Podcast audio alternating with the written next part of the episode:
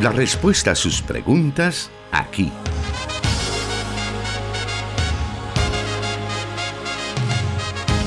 En Solución Bíblica. Comenzamos.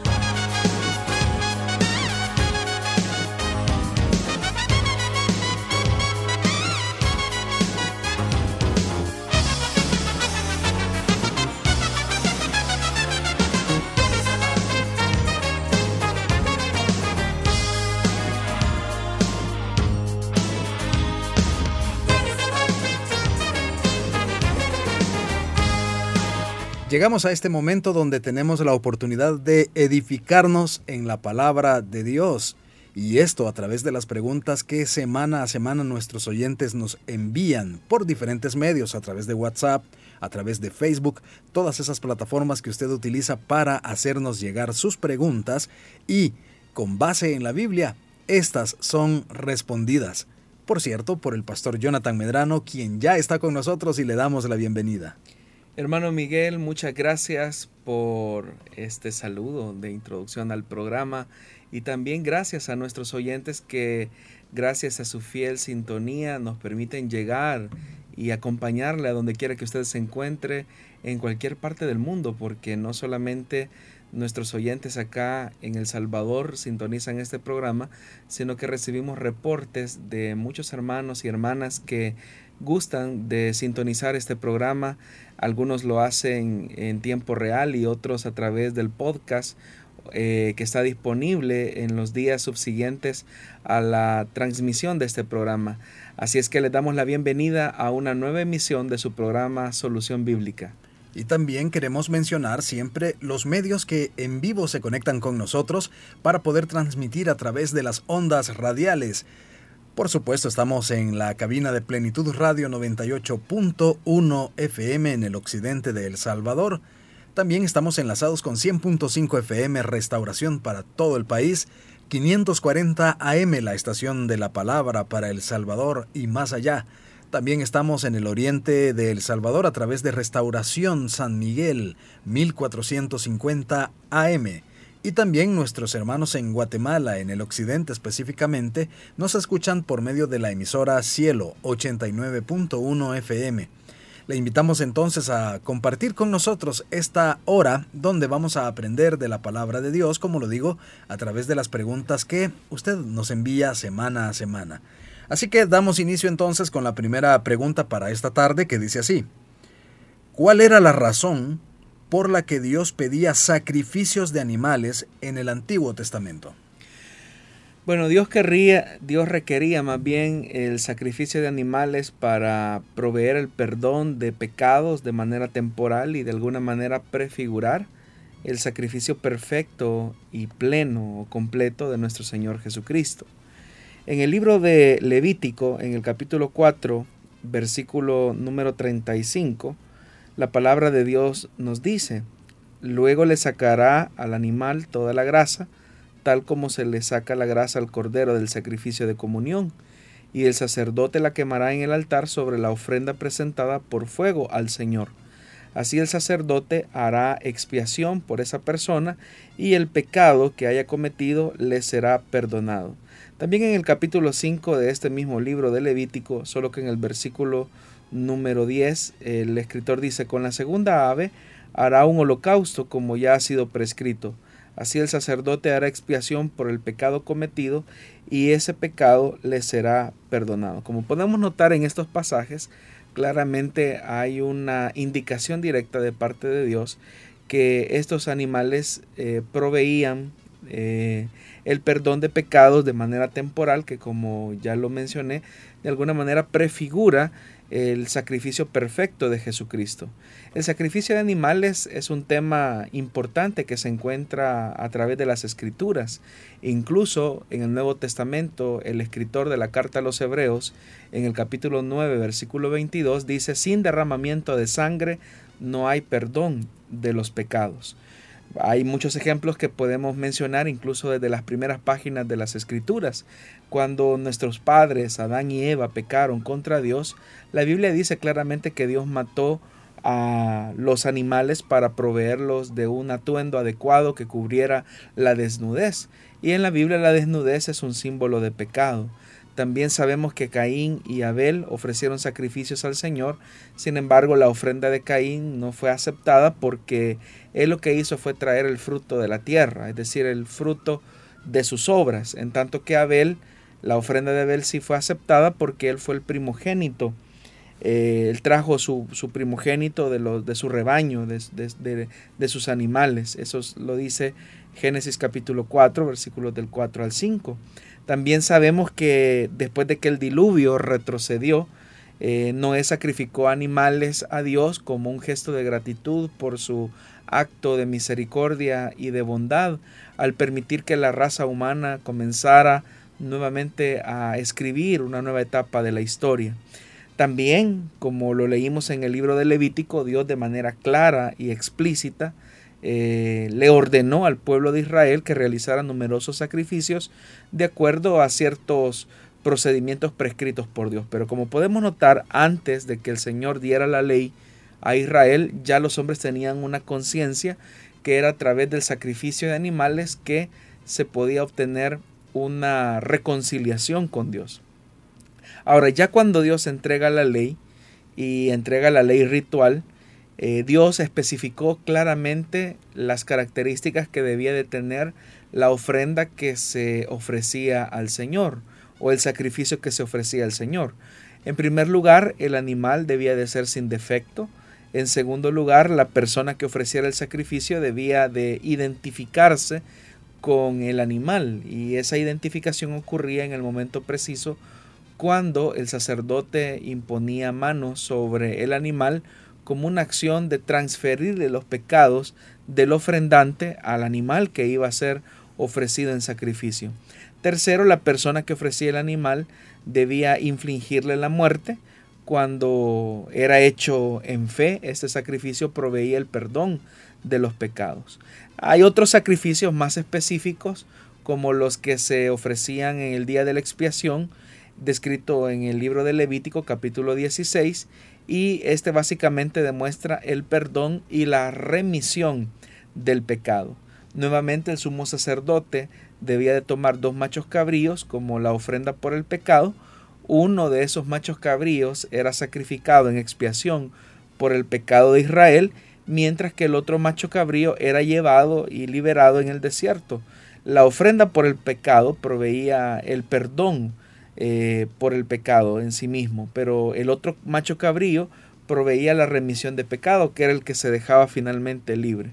Ahora, acá es donde las personas se preguntan, eh, ¿por qué entonces ahora eh, no hay un sacrificio de animales como ocurría en el judaísmo?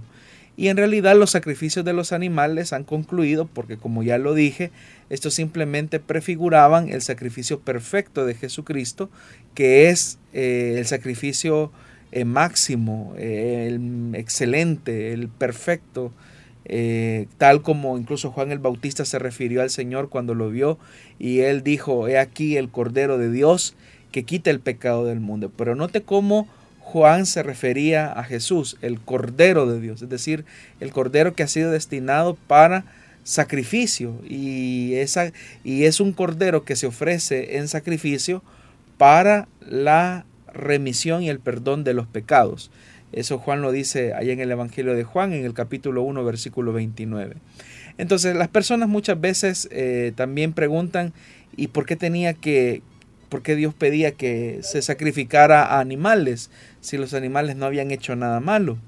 Y ese es el punto precisamente. Por el mismo hecho que los animales no hicieron nada malo y ellos mueren en lugar del que ejecutaba el sacrificio, eso también era una figura directa de la persona del Señor. Porque al igual que un cordero no había cometido ningún pecado y sin embargo tenía que morir para lograr la reconciliación del pecador con Dios, así también Jesucristo se ofreció a sí mismo, no siendo eh, pecador, no teniendo falta, no teniendo mancha, y se ofreció a sí mismo gustosamente para morir por los pecados de sus elegidos.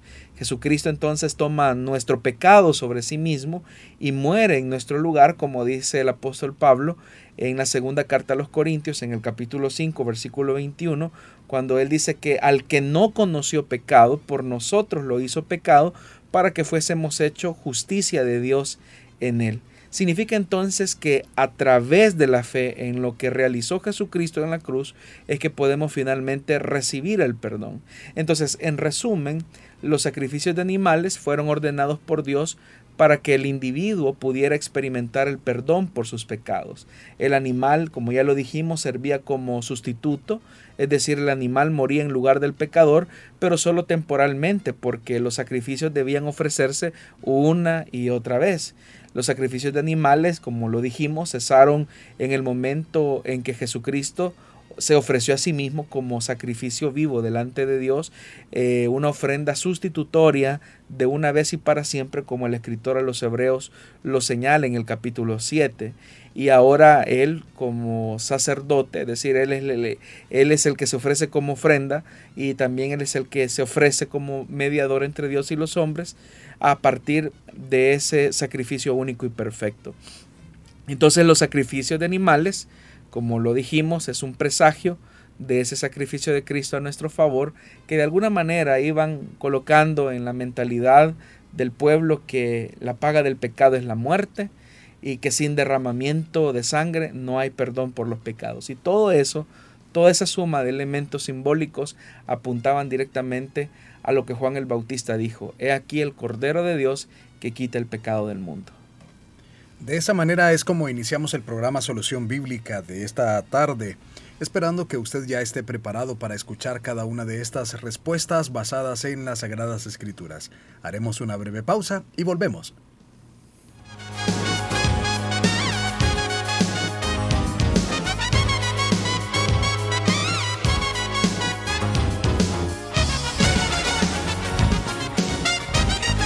Escríbenos tus preguntas al número de WhatsApp de Plenitud Radio 503 7848 5605 y número de WhatsApp de Restauración 503 78 56 94 96.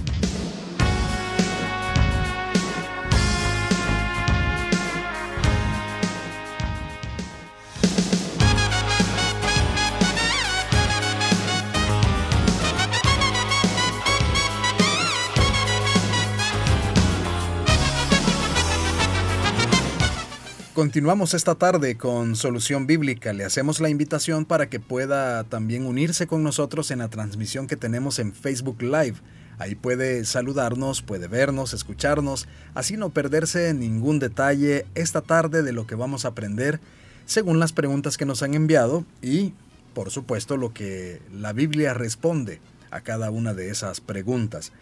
Vamos entonces a la segunda pregunta de esta tarde y esta nos dice así. Los que caen en apostasía, ¿han perdido la salvación como algunos enseñan? Bueno, en primer, en primer lugar, como en otras ocasiones, cuando ha llegado una pregunta similar a esta, siempre es importante definir el término. Un apóstata es alguien que abandona su fe, eso lo podemos decir así de manera sencilla. La Biblia enseña claramente que los apóstatas son personas que han hecho una profesión de fe en Jesucristo, pero en realidad nunca tuvieron una conversión auténtica.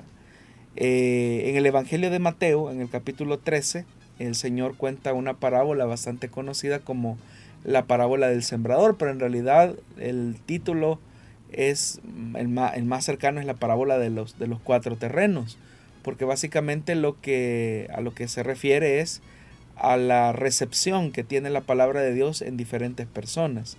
Y eso básicamente ilustra de manera perfecta eh, esta realidad. En esa parábola, eh, nosotros vemos que el sembrador sale a sembrar la semilla sobre cuatro tipos de terrenos. Uno en tierra dura, en pedregales, en tierra ahogada por los espinos y en, en tierra pues que ha sido recientemente trigada y está lista para, para recibir la semilla. Esas tierras o esas cuatro tierras eh, representan los cuatro tipos de respuesta que una persona da al Evangelio. La primera es de un profundo rechazo, mientras que las otras tres representan diferentes niveles de aceptación. Por ejemplo, la tierra rocosa y la ahogada por espinos representan a la gente que inicialmente toma de manera favorable el mensaje cristiano, pero como dice la Biblia, cuando viene la persecución, es decir, los afanes del mundo, eso de alguna manera abruma a estas personas y esas personas se, se alejan. Entonces ahí vemos por un lado la tierra rocosa y por otro lado la tierra que es ahogada por los espinos. Entonces Jesús deja claro que con estos dos tipos de respuesta, que aunque inicialmente aceptan el Evangelio, nunca producen ningún fruto porque la semilla del Evangelio nunca penetró en la tierra del corazón. Solamente la cuarta tierra, que fue preparada por Dios, pudo recibir la semilla y dar fruto. Nuevamente ahí es donde Jesús eh, enfatiza, ¿verdad? Y llama a su audiencia a que responda de manera eh, clara la pregunta qué tipo de terreno es, porque las personas escuchan la palabra de Dios, pero tienen diferentes respuestas frente a Él. Por eso es que también en el Sermón del Monte Él tendrá que decir que no todo el que le dice Señor, Señor, entrará en el reino de los cielos. Entonces, la apostasía no es la pérdida de la salvación, sino que más bien es una demostración que realmente esa persona nunca tuvo la salvación. Siempre relacionado a esta pregunta en 2 de Corintios capítulo 13, versículo 5 dice que nos examinemos a nosotros mismos para ver si estamos en la fe. ¿Por qué Pablo advierte a los cristianos a que se examinen? ¿Tiene que ver algo con este tema de la apostasía? Los pasajes como este son una advertencia clara contra la apostasía y sirven en realidad para dos propósitos. Primero, es, una, es un llamado o una exhortación a los verdaderos creyentes a asegurarse de su llamado y de su elección. Por eso es que Pablo ahí en ese pasaje que usted cita de segunda de Corintios capítulo 13 versículo 5 nos advierte o nos anima a que nos examinemos a nosotros mismos para ver si en realidad estamos en la fe. Si los verdaderos creyentes son seguidores de Jesucristo, pues estos con el tiempo van a dar un fruto digno de arrepentimiento que será una evidencia eh, tangible de la salvación recibida. Los cristianos en realidad debemos de producir fruto en diferentes grados según el nivel de obediencia y los dones espirituales que Dios le da a cada quien. Cada cristiano produce fruto y por lo tanto eso es una evidencia que la morada del Espíritu Santo está produciendo la vida en él y por lo tanto es correcto ver la calidad de fruto que estamos dando como una respuesta de obediencia a la palabra de Dios que el Espíritu Santo siempre coloca en el corazón. Cuando un creyente no da fruto, es ahí donde tiene que examinarse porque habrán seguramente periodos en la vida de un cristiano cuando no hay frutos visibles. Pero esos tiempos en realidad son tiempos de pecado y de desobediencia. Lo que sucede durante estos tiempos de desobediencia prolongada es que Dios quita la, la, el gozo de la salvación. Por eso es que incluso David, en aquel salmo tan famoso, Salmo 51, él pide, devuélveme el gozo de mi salvación. Porque alguien puede perder el gozo de su salvación, no la salvación, sino perder el gozo, el hecho de que ha sido redimido del pecado y por lo tanto no tiene esa libertad eh, porque se ha vuelto a esclavizar a sus viejos hábitos y no está produciendo el fruto de arrepentimiento para el cual fue llamado. Entonces perdemos el gozo de nuestra salvación cuando vivimos en pecado. Por eso es que la Biblia, en ese caso el apóstol Pablo en Corintios, dice que nos examinemos a nosotros mismos para ver si estamos en la fe. Cuando un verdadero cristiano se examina a sí mismo y ve que no hay un fruto reciente, esto debe de conducirlo a un serio arrepentimiento y a un retorno a Dios. Ahora, la segunda razón de por qué aparecen pasajes tan eh, contundentes como este es porque eh, claramente el pasaje tiene como intención señalar a los que son apóstatas. La razón por la que la Biblia nos advierte de forma tan drástica, tan severa contra la apostasía, es porque la verdadera conversión eh, se mide por el fruto visible, como ya lo mencionamos. Ustedes recordarán, estimados oyentes, que cuando Juan el Bautista estaba bautizando a la gente en el río Jordán, él les amonestó, él les advirtió a aquellos que pensaban que eran justos, aquellos que creían que tenían una vida piadosa. Eh, Juan les dice, miren, hagan frutos dignos de arrepentimiento. Jesús también advirtió a aquellos que lo estaban escuchando mientras predicaba su famoso sermón del monte que todo árbol es conocido por su fruto y todo árbol que no produce buen fruto será cortado y echado en el fuego. Entonces nuestra responsabilidad, el verdadero cristiano que ha recibido la salvación es alguien que ha sido llamado para dar fruto de arrepentimiento. Cuando ese fruto no se produce, es cuando finalmente se corre el riesgo de ser cizaña, porque la cizaña no puede dar fruto, solamente el trigo. Entonces tenemos que evaluar si nuestra conducta, nuestro pensamiento, nuestras acciones están reflejando la vida que se ha producido por la salvación que hemos recibido de parte de, de Cristo. Entonces el apóstata jamás va a poder producir un fruto digno de arrepentimiento porque la vida del Espíritu no está en él. Entonces eh, tendrá la apariencia de piedad, tendrá un tiempo de estar en la iglesia, pero llegará un momento en que por alguna circunstancia él terminará apostatando de la fe, negando el Evangelio, negando a Cristo y teniendo obras que son opuestas a las de la salvación que la Biblia especifica. Las personas que de alguna manera se preocupan por saber si son o no trigo, ¿podrían tomar esto como una señal de su autenticidad? Sí, en realidad la, es que es curioso. El que es trigo se, examina, o sea, está en una constante eh, búsqueda de, de respuestas en su ser interior si sus conductas, sus pensamientos, sus emociones, sus sentimientos son coherentes con el mensaje cristiano. Una persona que vive en una vida de desobediencia eh, no se examina, no se examina porque él cree que es creyente cuando en realidad no lo es. Entonces él dice, no, yo estoy bien, o sea, mi actitud es la correcta, mi forma de ver la vida es la adecuada, eh, mi fe es la, adecuada, yo creo en el Señor, pero su vida lo que demuestra es una negación de la fe. Y se niega la fe comenzando por la incoherencia que puede existir entre lo que se, entre lo que se predica o se profesa y lo que se vive. Sabemos que el Evangelio es un llamamiento de Jesús a, un seguimiento, es decir, a seguirle a Él. en el libro de Apocalipsis se menciona que eh, los creyentes, los discípulos siguen al Cordero de Dios a donde quiera que Él va. Es decir, que las pisadas de su Maestro son como la, el camino, la guía que los cristianos debemos de seguir. La medida de un, de un cristiano no es el hermano o la hermana que más admiramos en la iglesia. La medida de todos los cristianos es Jesús. Entonces, ¿qué tanto mis acciones, mis palabras, mis emociones, mis pensamientos reflejan a Jesús, a quien digo que le he entregado mi vida? Esa es la pregunta medular. La, el que es cizaña no podrá dar fruto. Y como Jesús lo dijo, el árbol por su fruto se conoce. Entonces, el que ha nacido de nuevo siempre tendrá un fruto digno de arrepentimiento. Qué bien entonces que nuestros oyentes hacen estas preguntas, que todos podemos aprender, todos podemos evaluarnos y el hecho de estar conectados en este programa nos da a ver, nos deja ver la preocupación que tenemos de conocer la voluntad de Dios para nuestra vida y que queremos obedecerle, queremos que Él cumpla su propósito en nuestras vidas.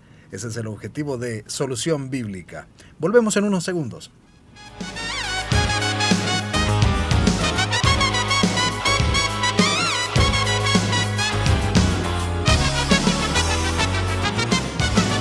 ...100.5 FM Restauración transmitiendo en vivo Solución Bíblica.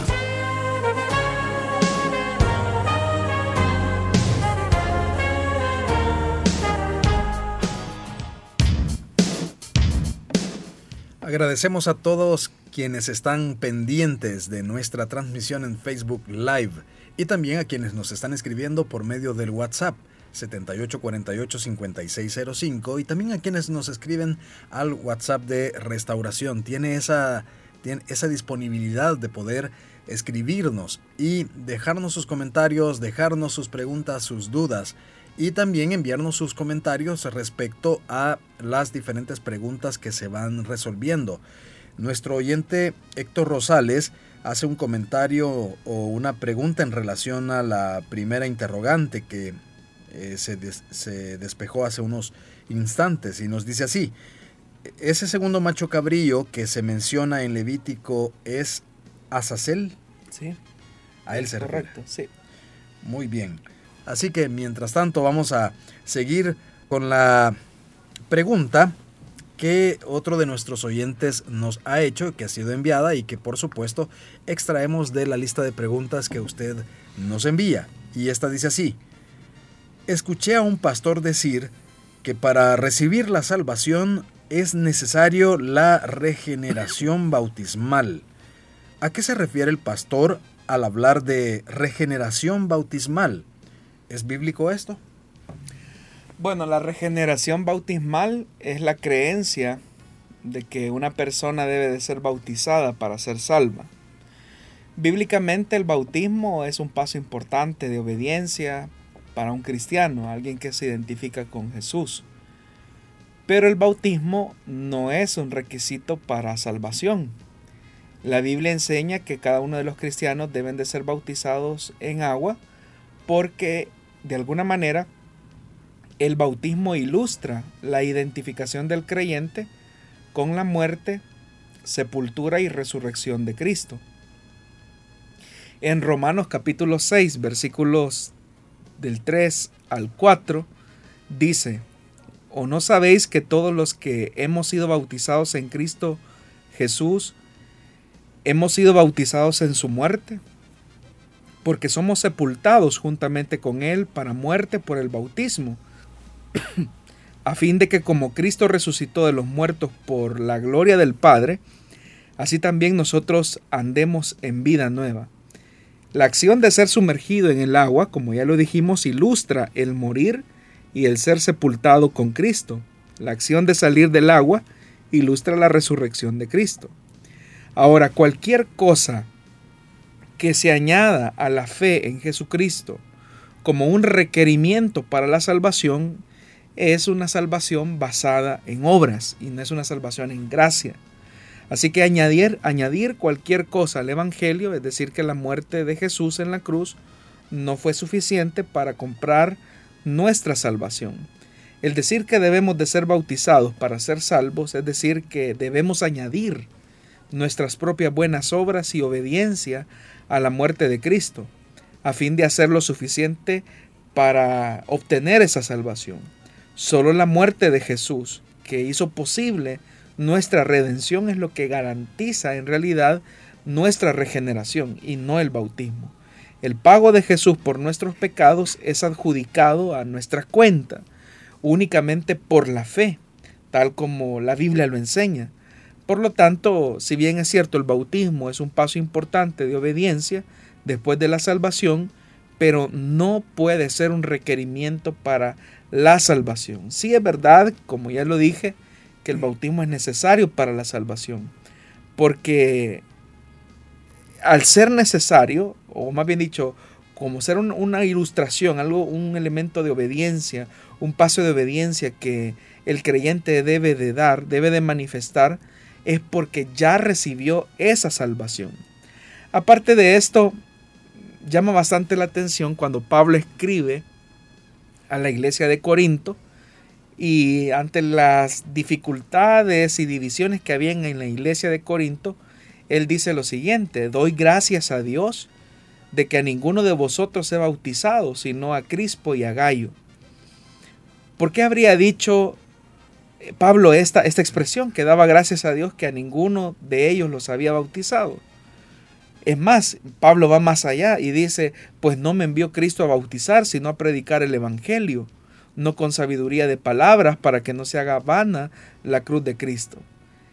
Es cierto que en este pasaje Pablo está argumentando contra aquellos que se están dividiendo de la iglesia. Sin embargo, ¿cómo era posible que Pablo dijera que daba gracias a Dios de que a ninguno de los corintios hubiese bautizado? Pues, como él mismo lo dice, Cristo no lo envió a bautizar. Si el bautismo fuera necesario para la salvación, entonces ¿cómo queda en estas palabras que el mismo apóstol Pablo está diciendo en esta carta a los Corintios? Si el bautismo es necesario para la salvación, Pablo literalmente estaría diciendo, doy gracias a Dios de que ustedes no fueron salvos, porque Cristo no me envió para salvar, eso habría sido una declaración increíblemente ridícula por parte de Pablo. Pero Pablo lo dice porque el bautismo en sí mismo no tiene esa carga o esa connotación como algunos quieren otorgarle. El bautismo es simplemente un acto simbólico que expresa la verdad que el creyente ya vivió en el momento en el que nació de nuevo. Más aún cuando Pablo incluso da un resumen detallado de lo que él considera el Evangelio allá en Primera de Corintios capítulo 15, es interesante que ahí no menciona el bautismo. Si el bautismo fuera un requerimiento para la salvación, ¿cómo podría cualquier presentación del Evangelio dejar de mencionarlo como Pablo lo hace en ese capítulo 15 de Corintios? Entonces la regeneración bautismal no es un concepto bíblico. El bautismo no salva del pecado, sino que simplemente lo hace de una mala conciencia como Pedro, primera de Pedro capítulo 3 versículo 21 dice, que dice que el bautismo que corresponde a esto ahora nos salva, no quitando las inmundicias de la carne, sino como la aspiración de una buena conciencia hacia Dios por la resurrección de Jesucristo. Ese pasaje enseña claramente que el bautismo no era un acto ceremonial de purificación espiritual, sino que era la prueba de una buena conciencia hacia Dios. Pero era eso nada más.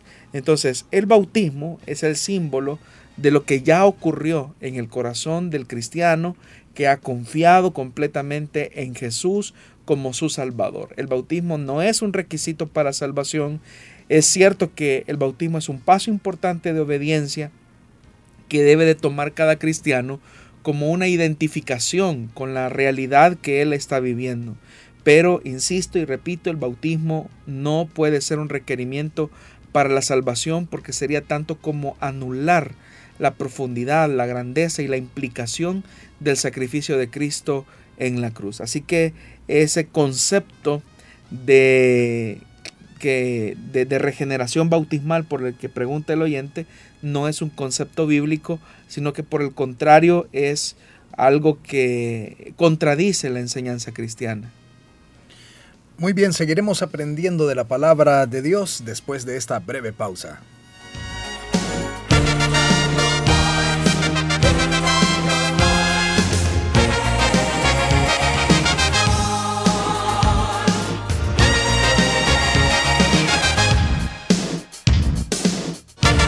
Solución Bíblica.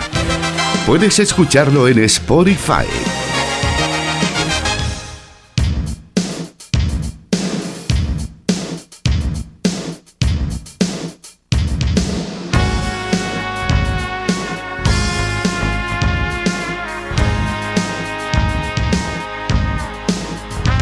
como lo mencioné anteriormente, siempre estamos pendientes de todos los mensajes que usted nos envía por medio de WhatsApp, así también por la transmisión que tenemos en Facebook Live. Puede buscarnos, por cierto, en Facebook como Solución Bíblica, Plenitud Radio y Misión Cristiana Elim Santa Ana. Esos son los medios que están transmitiendo en vivo este programa todos los martes y viernes. Posteriormente usted también puede revisar las páginas que he mencionado para eh, poder ver el programa, ya eh, pues la grabación que queda después de esta transmisión. También puede buscarnos en SoundCloud y Spotify. Ahí puede también escuchar cada uno de los audios que se han transmitido hasta la fecha y este programa que hoy estamos transmitiendo en vivo lo podrá eh, tener a su disposición en un par de días pero puede nuevamente tener esa oportunidad de revisar cada uno de los programas y aprender de las diferentes preguntas que nos envían. Vamos a continuar entonces aprendiendo de la palabra de Dios y nos vamos a la siguiente pregunta. Y dice de esta manera, ¿qué implica realmente una profesión de fe? ¿Es simplemente repetir una oración? Bueno, profesar algo es declararlo de manera pública y abierta. Cuando se usa la expresión profesión de fe, normalmente las personas se refieren a la declaración pública que una persona hace de una verdad interior que ha abrazado, como en este caso eh, una persona que manifiesta de manera pública su intención de seguir a Jesucristo como Señor y Salvador. Puesto que las palabras no siempre reflejan la verdadera condición del corazón, una profesión de fe no siempre es una garantía de la verdadera salvación. Esto es importante. En Romanos capítulo 10, versículo 9, versículo del 9 al 10, muestra la importancia de una auténtica profesión en Jesucristo. El pasaje es bastante conocido, que si confesares con tu boca que Jesús es el Señor y creyeres en tu corazón que Dios le levantó de los muertos, serás salvo, porque con el corazón se cree para justicia, pero con la boca se confiesa para salvación. La fe en el corazón es la que acompaña una confesión con la boca. Aquellos que son salvos hablarán de su salvación incluso cuando esa confesión pueda llevar a la muerte, como fue el caso de los cristianos que eran perseguidos en diferentes épocas del imperio romano. Cuando Pablo estaba escribiendo esto, de confesar a Jesús eh, públicamente, eso literalmente era un acto de rebelión en contra del imperio, porque estar era una manifestación pública de la lealtad de los cristianos hacia Jesús y no hacia el emperador. Nuestra parte en la salvación es básicamente nula. Quizás lo único que nosotros podemos añadir a este proceso salvífico que Dios ha desarrollado han sido nuestros pecados pero la salvación concretamente es una obra espiritual que el Espíritu Santo realiza en nosotros. Nuestras palabras no nos salvan. La salvación es por gracia mediante el don de la fe, tal como lo dice la carta a los de los Efesios en el capítulo 2, versículo 8 y 9. No es por las palabras que hablamos. El reproche que Jesús hizo por la hipocresía de los judíos era precisamente eso, que las personas hacían profesiones huecas y vacías. Y por eso es que él le dice, hipócritas, bien profetizó de vosotros Isaías, como está escrito, este pueblo de labios me honra, mas su corazón está lejos de mí.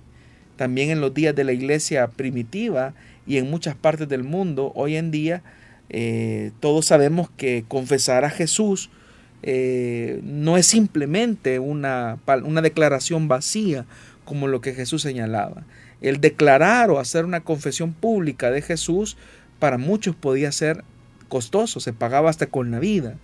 Entonces, para los creyentes judíos, profesar eh, la fe en el Hijo de Dios podía significar literalmente la muerte totalmente. Entonces, es ahí donde nosotros tenemos que entender que no se trata solamente de repetir una palabra o de repetir una expresión. Por eso es que Jesús más adelante eh, les tendrá que decir que hay muchas personas que en aquel día le dirán, Señor, eh, Señor, eh, en tu nombre nosotros profetizamos, echamos fuera demonios, en tu nombre, Señor, hicimos muchas señales. Pero Jesús tendrá que decirles que ellos son totalmente desconocidos por Él. Pero hay gente que está profesando, hay gente que está diciendo, hay gente que cree que ha conocido al Hijo de Dios. Entonces, lo que necesitamos es una profesión que vaya acompañada de un cambio en la vida. Es gracias a ese cambio que solamente el Espíritu Santo puede producir en la vida de una persona cuando hay una coherencia con lo que se dice. Es más, una profesión de fe, como ya les dije, puede ser muy costosa o era muy costosa en la época del siglo I porque podía significar incluso pagar con la misma vida. Y por eso es que Jesús, eh, él, advirtió, él dijo, el que se avergonzare de mí y de mis palabras, eh, el Hijo del Hombre se avergonzará cuando venga en su gloria y en la del Padre y de sus santos ángeles. Entonces, uno de los propósitos de una profesión de fe es declarar que no nos avergonzamos de ser llamados sus seguidores. Y si somos sus seguidores es porque nuestro estilo de vida es similar a la del Maestro. Como ya lo dije, evidentemente las palabras sin un cambio en el corazón son solo palabras. Una mera profesión de fe que no tiene un corazón arrepentido, un corazón renovado, no tiene poder para salvar o cambiarnos.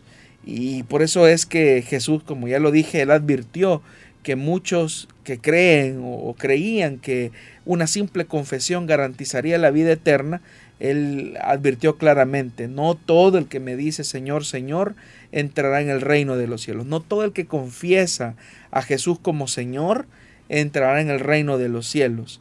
Y Jesús dijo claramente, el único que entrará en el reino de los cielos es aquel que, como ha hecho, aquel que ha recibido una transformación en la vida para hacer la voluntad del Padre. Jesús lo dijo, no todo el que me dice Señor, Señor, entrará en el reino de los cielos, sino el que hace la voluntad de mi Padre que está en los cielos. Y Jesús dice, muchos van a decir en aquel día, Señor, no profetizamos en tu nombre, en tu nombre echamos fuera demonios, en tu nombre hicimos muchos milagros. Y entonces el Señor pues, va a declarar que nunca los conoció. ¿Por qué? Porque una confesión que no va acompañada de una obediencia y de un cumplimiento de la voluntad del Padre es un acto de hipocresía, es un acto de simulación.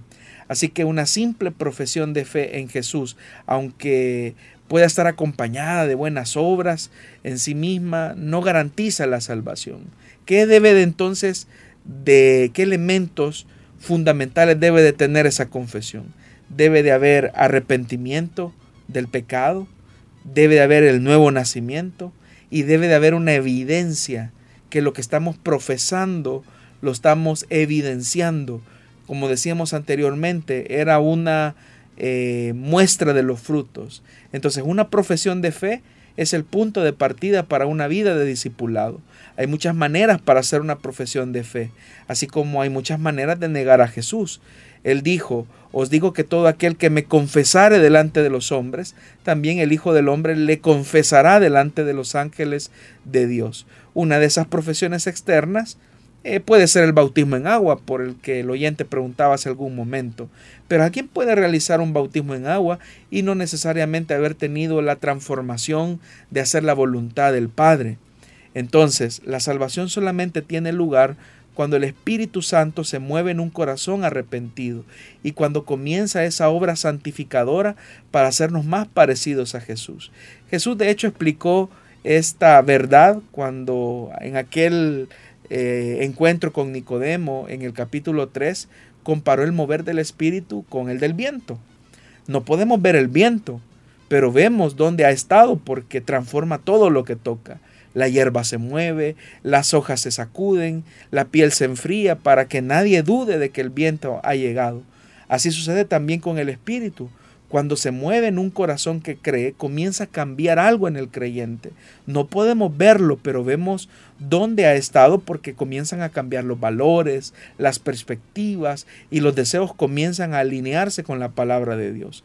Entonces profesamos al Señor Jesús en todo lo que hacemos y buscamos cuando lo glorificamos. La forma en que llevamos nuestras vidas es una profesión de fe mucho más segura que las simples palabras. Las palabras son importantes y un creyente en Cristo no se, no se va a avergonzar de identificarse con Jesús. Pero si simplemente es una simple repetición de palabras, la persona puede estar asumiendo que es creyente cuando en realidad no lo es. Entonces ahí es donde hay que tener cuidado porque no es algo tan automático como repite estas palabras mágicas y automáticamente usted ah, es salvo porque repitió estas palabras mágicas, porque confesó estas palabras. No es así. Debe de existir una vida coherente, un mover del espíritu en el corazón de la persona que ha renovado su entendimiento, su conducta, sus percepciones de la vida. Entonces, una confesión es importante, pero la confesión es el resultado de una verdad o de una realidad que ya se vivió en el corazón. Estamos a punto de entrar en la recta final del programa Solución Bíblica correspondiente a este día, pero todavía tenemos tiempo para un par de preguntas más, así que pendiente con nosotros acá en Solución Bíblica y volvemos en unos segundos.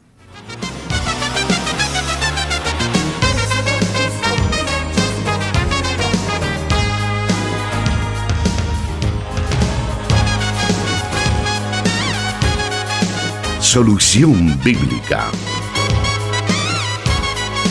Puede escucharlo en SoundCloud.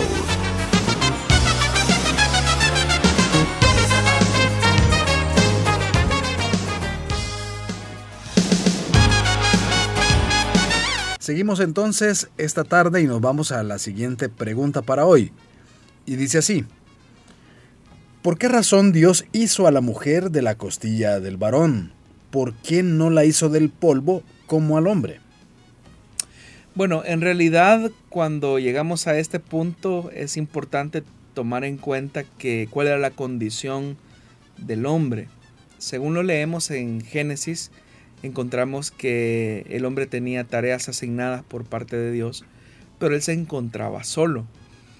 Es decir, toda la, creación casi había finalizado ya y el hombre estaba desempeñando tareas y se encontraba en medio de un paraíso completamente enriquecido por la comunión que el hombre tenía con Dios, por el ambiente que él tenía con la creación, el equilibrio que existía entre el hombre y la creación, sin embargo, no se halló eh, una ayuda adecuada para el varón. Que Dios haya tomado o Dios haya formado a la mujer de la costilla del varón, de lo que habla es que Dios no creó a una persona que entrara en competencia con el hombre. Porque es cierto, Dios pudo haber eh, formado a la mujer del polvo de la tierra tal como lo hizo con Adán. Eh, sin embargo, eso no expresaría de alguna manera la solución a la necesidad que el hombre tenía de una ayuda idónea. El hombre necesitaba a un ser que fuera tan cercano a él, y por eso es que salió de la costilla, pero a la vez que fuera tan distinto como él, y por eso creó a la mujer y la toma de su costilla porque eh, la mujer complementa al hombre, no es una competencia del varón, sino que es un, es un complemento idóneo para el hombre y la idoneidad habla que aquellas áreas en las que el hombre no tiene la capacidad de poder asumir em, la vida, la perspectiva adecuada de la vida, la mujer la complementa. Entonces, la razón por la cual Dios toma o forma a la mujer de la costilla del varón tiene que ver por el elemento de la complementariedad. Crear a alguien tan cercano a él, al punto que la saca de la costilla, pero es tan distinta de él. Y eso habla de la complementariedad que de alguna manera expresa la comunión a pesar de la diferencia real que existe entre un hombre y una mujer. Muy bien, aprovechamos estos últimos minutos también para poder seguir despejando nuestras dudas y específicamente sobre este tema, ya que hay personas que creen que el Dios de la Biblia le da un trato machista a la mujer porque la relega siempre detrás del hombre. Esto a raíz de lo que acaba de explicar o a raíz de la pregunta anterior. ¿Qué piensa de eso? Lo que sucede es que se hacen lecturas anacrónicas de la escritura. Eh, no, y, una, lectura anacrónica es ubicar los relatos bíblicos a partir de nuestra perspectiva actual, a partir de nuestra, del lente con el que observamos las cosas. Entonces, hacemos juicios de valor de manera equivocada. La Biblia nace en un contexto cultural específico en el que Dios coloca al hombre eh, con, una responsabilidad mayor de protección hacia la mujer. Ese es el sentido de por qué Dios le entrega esa enorme responsabilidad al hombre de ser cabeza de la mujer. No es en un sentido de denigrar a la mujer, sino que es en un sentido de protección. Sumado al hecho de que nuestra cultura occidental tiende a ser machista, nosotros muchas veces también pensamos que Dios es machista y que justifica cualquier acción machista de las escrituras. Pero no, en realidad el machismo e incluso algunas expresiones de violencia que se pueden cometer de hombres que aparecen en la Biblia hacia la mujer no son justificadas en lo absoluto por Dios. Dios no creó a la mujer para estar dominada, subyugada o pisoteada eh, por el varón. Al contrario, Dios colocó a la mujer, como ya lo dijimos, para complementar al, al varón. Y el hombre tiene la responsabilidad de protegerla. Sin embargo, sabemos que la responsabilidad que el hombre ha asumido a lo largo de la historia ha sido de la despreocupación, ha sido el de la apatía, ha renegado de su posición eh, y por lo tanto muchos hombres no utilizan eh, el don que Dios les ha entregado en su hombría, en su masculinidad. Y por eso es que el, ente con el que se juzga muchas veces la Biblia es ese, como que si Dios fuera machista, la escritura es machista, pero eso es tener una valoración muy superficial de las cosas y no comprender que en el principio Dios creó varón y hembra, hombre y mujer, y los dotó, y los dotó de igual dignidad para que en la suma de sus capacidades, de sus fortalezas, de sus virtudes, el uno y el otro encontraran la construcción de una vida saludable en Dios, que es lo que Dios busca. Entonces no es verdad, la Biblia no es un libro machista, aun cuando la Biblia eh, refleja algunos sucesos de violencia de hombres hacia la mujer, eso no significa que Dios lo esté aprobando, eh, sino que son relatos que evidencian cómo la naturaleza del hombre se va alejando del propósito soberano de Dios, que fue el de proteger eh, a la familia, el de proteger a la mujer. Esa fue la tarea que Dios le delegó al hombre. Y sin embargo, por su condición de pecado, el hombre se encuentra casi que inhabilitado para poder desempeñar esta función. Cuando ya en el Nuevo Testamento, en los que se conocen como códigos domésticos, eh, el escritor alienta a los maridos para amar a sus esposas, así como Cristo amó a la iglesia, es volver al diseño original, es volver al prototipo original de Dios que alentaba a los hombres para que asumieran la tarea de ser protectores.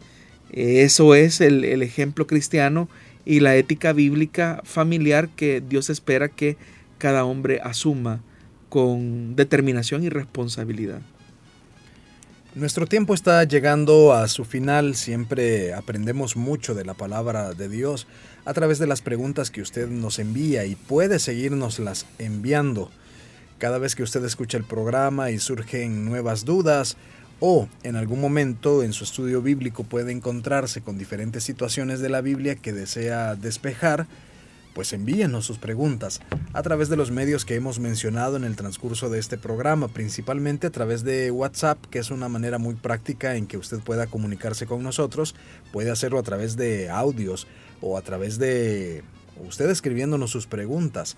Así nosotros estaremos pendientes de incorporar cada una de esas interrogantes a la lista que tenemos y la cual se está dando a conocer, se está eh, trayendo al programa por orden de llegada en algún momento y más eh, luego que tarde, podemos decir, usted tendrá la respuesta a su pregunta o inquietud. Aprovechemos este espacio para poder entonces aprender más de la palabra de Dios. Agradeciéndole siempre, pastor, por haber estado con nosotros y pues disipando todas estas dudas.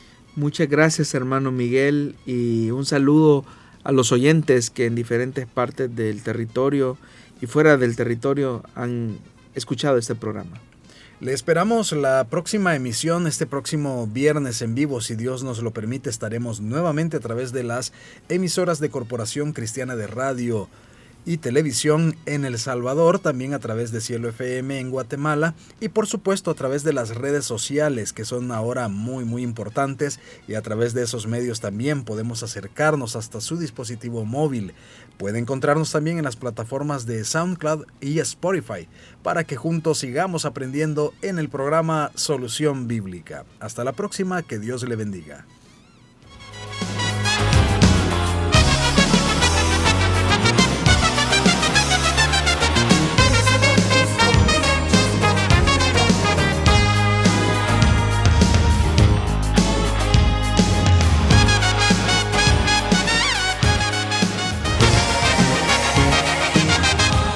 Dios da la sabiduría y el conocimiento. Solución bíblica. Hasta el próximo programa.